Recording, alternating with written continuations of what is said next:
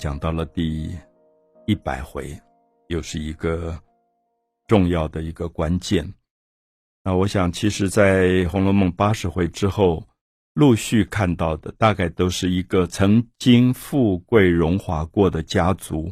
一步一步走向悲剧。林黛玉的死亡，薛宝钗的结婚。我们说林黛玉的死亡是一个非常明显的悲剧啊！一个青春的少女，因为情感上的痛苦，最后几乎是绝食自杀的一种状态。可是大家一定会反问说：如果林黛玉是悲剧，为什么薛宝钗也是悲剧呢？薛宝钗出闺成大礼，她最后嫁给了贾宝玉，那不是应该是一个喜事吗？可是我们当然看到薛宝钗其实嫁给了一个不爱她的人，所以大概在一百回前后，你就看到那个丢掉了玉、疯疯傻傻的贾宝玉，他基本上对他这个新婚的妻子一直冷冷，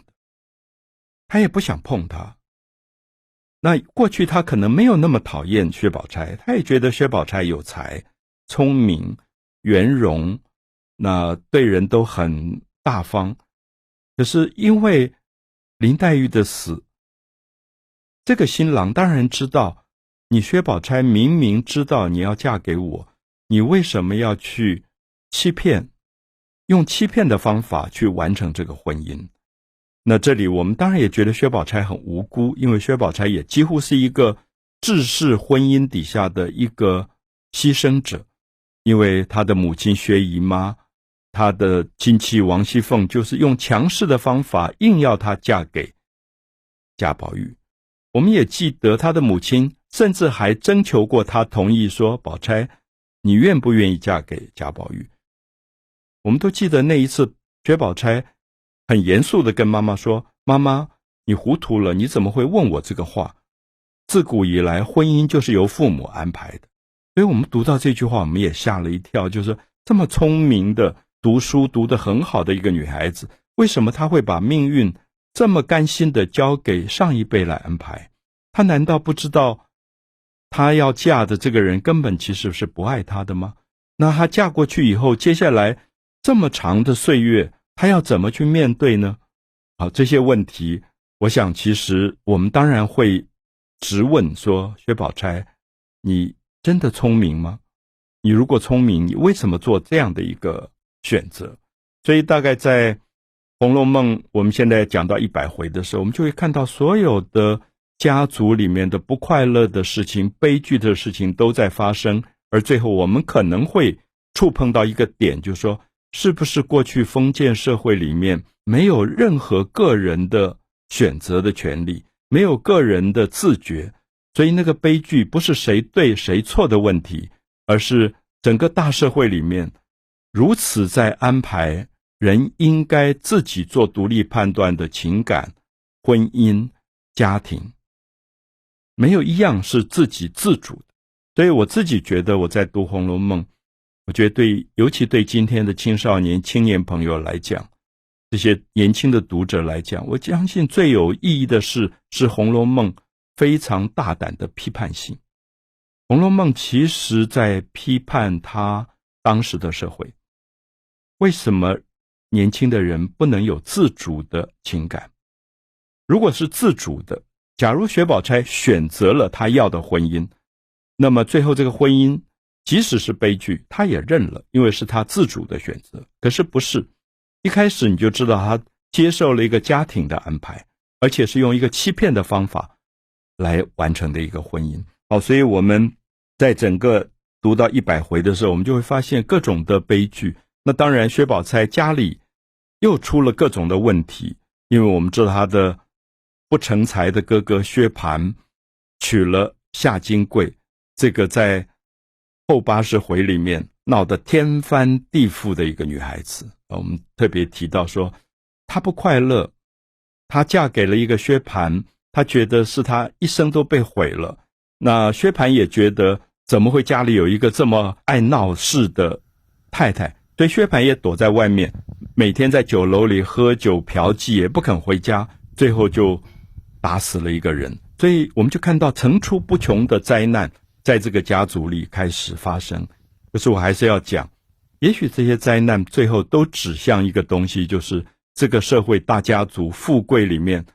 表面的冠冕堂皇里面，内部所包含的一种腐败的本质，就是对人的不尊重，对每一个存在的个体的不尊重，最后形成这样的问题。所以，包括夏金贵，有时候大概读《红楼梦》是最讨厌这个人，觉得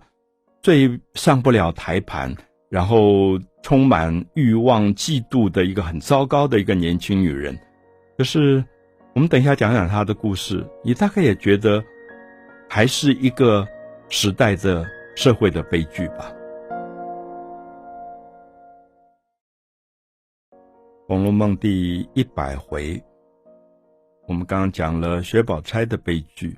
现在我们看一看这一回当中所谈到的夏金桂这个女子的悲剧。那大家应该对她有蛮深的印象。我也觉得夏金桂是原作者最后一个写的非常精彩的一个女性。这个女性长得很漂亮，很聪明，书读得很好，然后家里非常有钱。我们就会发现说。所有的条件好像应该造就的是一个非常圆满幸福的人生，结果不是。我们就会发现她的漂亮、聪明，到最后容不下别人。当她嫁给了薛蟠，发现丈夫是一个不成才的一个浪荡子，她就开始走向毁灭。而她用所有的方法去让身边的人不快乐。所以我们常常在观察人的时候非常有趣，我们会发现，如果我们自己有一些不快乐，我们会躲起来，躲在一个角落，去把自己不快乐的部分想办法能够度过。可是也有一种人，我们会发现，一旦他不快乐，他用各种的方法去渲染他的不快乐，然后也让这个不快乐弄得鸡飞狗跳，就是说。他不快乐，他不要任何人快乐，啊，所以我们就看到夏金贵几乎是让大家最头痛的人，连贾宝玉到庙里去找王道士、王一贴都要问他说：“哎，有没有可以治疗女人嫉妒的什么秘方？”这样，那可见已经被骚扰到什么程度。那这个夏金贵在家里面就杀鸡宰鸭，然后把肉都赏给人家吃，所以他身边也有一些狐群狗友。然后他自己就用热油去炸那个鸡鸭的骨头去啃，焦黑的这个骨头，然后每天在那边翘着一个脚就骂人。然后一百回我们看到，因为薛蟠的案子，当时他的妈妈啊，我们就追到了根本，就这个单亲的妈妈疼爱这个独生儿子，把他宠到简直不行。我们一再强调说，薛蟠本性不见得很坏。可是从小因为没有父亲，这个单亲的妈妈家里太有钱，所以就宠这个儿子宠到不行。儿子要什么就给什么，要吃什么就给他吃什么，要什么玩具就给他什么。所以我们看到小说一开始，他大概才十四五岁，看上一个女孩叫香菱，觉得很漂亮，就把人家抢走了。可是香菱有未婚夫，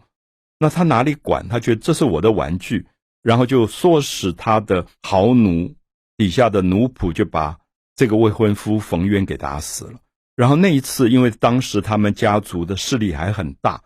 所以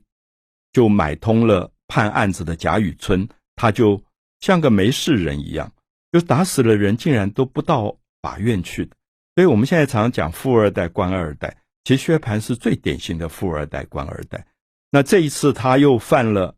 人命官司，妈妈又把。他们京城一条街的当铺，想办法抵押转换变成钱，然后就一次一次的去贿赂这些层层的官员、县的或者地方州的长官，然后去打通关节。可是到最后，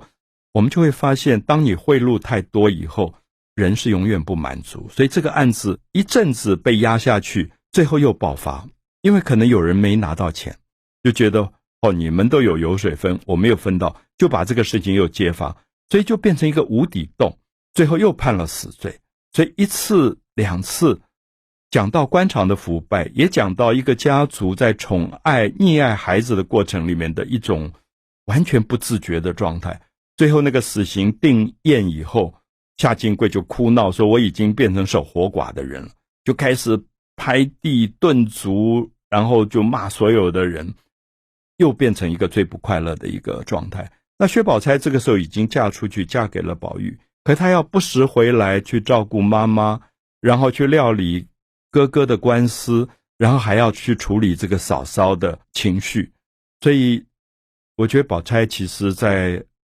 小说的后面是非常非常可怜的一个人，就是自己的婚姻的不美满，丈夫不爱她，同时她的家族里面从母亲到哥哥到嫂嫂一再出问题。那夏金贵，我觉得他最后根本就走到完全毁灭的一个状态，那个毁灭里面就是撕破脸的。所以像薛蟠有一个堂弟叫薛科，长得不错，那夏金贵就处心积虑要去勾引这个薛科。那当然，在当时也是一个不伦的一件事。可是，如果你很开心的去做这个外遇，去勾引薛科也就罢了。可是，我们就会看到做的很不堪。反正看到薛科在外面料理事情要回来，他就在那边开始化妆，啊，描眉毛，穿漂亮衣服，然后花枝招展，然后就献殷勤，所有人都看出来了。就其实弄得薛科也很难过，因为薛科。又是一个特别特别洁癖正直的一个一个青年，所以每一次他要勾引薛科，最后很可能就被别人看到，宝蟾看到，后来又被香菱识破，然后闹得所有的人都非常非常的不快乐。我们谈到《红楼梦》第一百回，看到贾府。一步一步走向他最后濒临抄家的灾难。从九十九回开始，贾政阅读底报以及官场上所有陷入的黑暗，你就知道已经蛛丝马迹。这个家族富贵了四五代，终于要脱离不了败亡的这个命运。那接下来我们看到薛蟠打死人的。死罪判下来，薛宝钗嫁给了不爱她的人贾宝玉，然后夏金桂因为丈夫判了死罪，就每天大闹，一件一件事情都让你觉得不快乐。而到一百回后半段，我们看到可能最令人感伤的是贾府排行第三的小姐贾探春要远嫁了。其实这个事情在第九十九回。大概已经成为定案，因为当时有一个跟贾政一起在朝做官的一个总兵这样的职位的人叫周琼，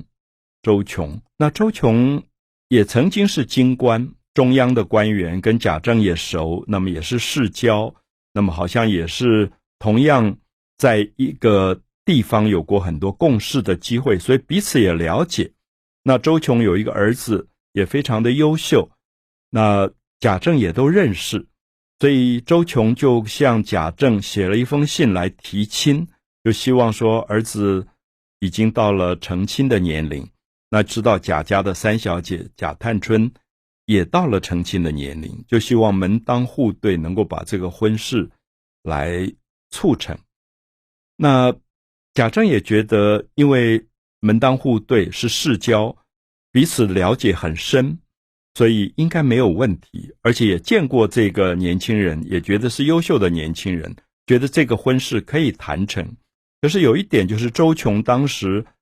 派在远地做有点海防的这种指挥部或者总兵这种角色。那用我们今天来讲吧，就是可能在大清帝国当时，他可能是在边疆，比如说在越南呐这种地方做地方官的。所以我们当然知道，如果这个婚姻促成，探春势必要跟婆家住在很远的地方。那么过去有一种观念，总觉得一家人女儿出嫁，总要靠娘家近一点，有一个照应，有一个照顾。如果嫁到天涯海角，将来见面的机会就很少。可是我们知道，《红楼梦》其实一开始就有各种的判词跟各种的暗示。在谈人的命运其实是无法扭转的。所以，也许大家还记得，探春每一次在判词里，或者在他的生活的隐喻当中，就会出现一个东西，叫做风筝。古代放风筝放到线的极限的时候，就会用剪刀把线剪断，然后这个风筝就飘飘摇摇就走远，越飘越远。所以风筝是探春的命运的暗示，就是她会嫁得很远，而最后很可能跟娘家的人都无法见面了。所以我们在一百回的后半段，我们就看到这个女孩子要嫁，当然宝玉更难过，因为探春。这个女孩子是《红楼梦》贾家的女孩子当中最乐观、最积极的，就是个性最健康的一个。我们好几次讲到，受西方影响很大的林语堂先生说，《红楼梦》里他最喜欢的女性就是探春，因为探春会觉得说，虽然我是庶出，她的妈妈是一个丫鬟，是赵姨娘，很不堪的。常常当众就给女儿难堪的，可探春觉得那是我妈妈的事，我不一定要受我家族的干扰，我可以把我自己该做好的事做好就好了。所以这是当然是很西方的观点，因为西方觉得 individual 一个个人好坏都是他个人的事，可是，在华人的世界不是。我们常常看到，我们到今天的新闻讲一个人，就把他八代祖宗都讲出来了。讲他好是因为八代祖宗都好，讲他不好是八代祖宗都不好。其实那是一个非常迂腐的封建的观点。所以探春其实让你感觉到有一种西方现代女性的独立个性，就她常常跟她的母亲划清界限。我们都记得她很精彩的一段，是她有一次主管家里的财务，这个赵姨娘就想办法要来跟女儿要钱了。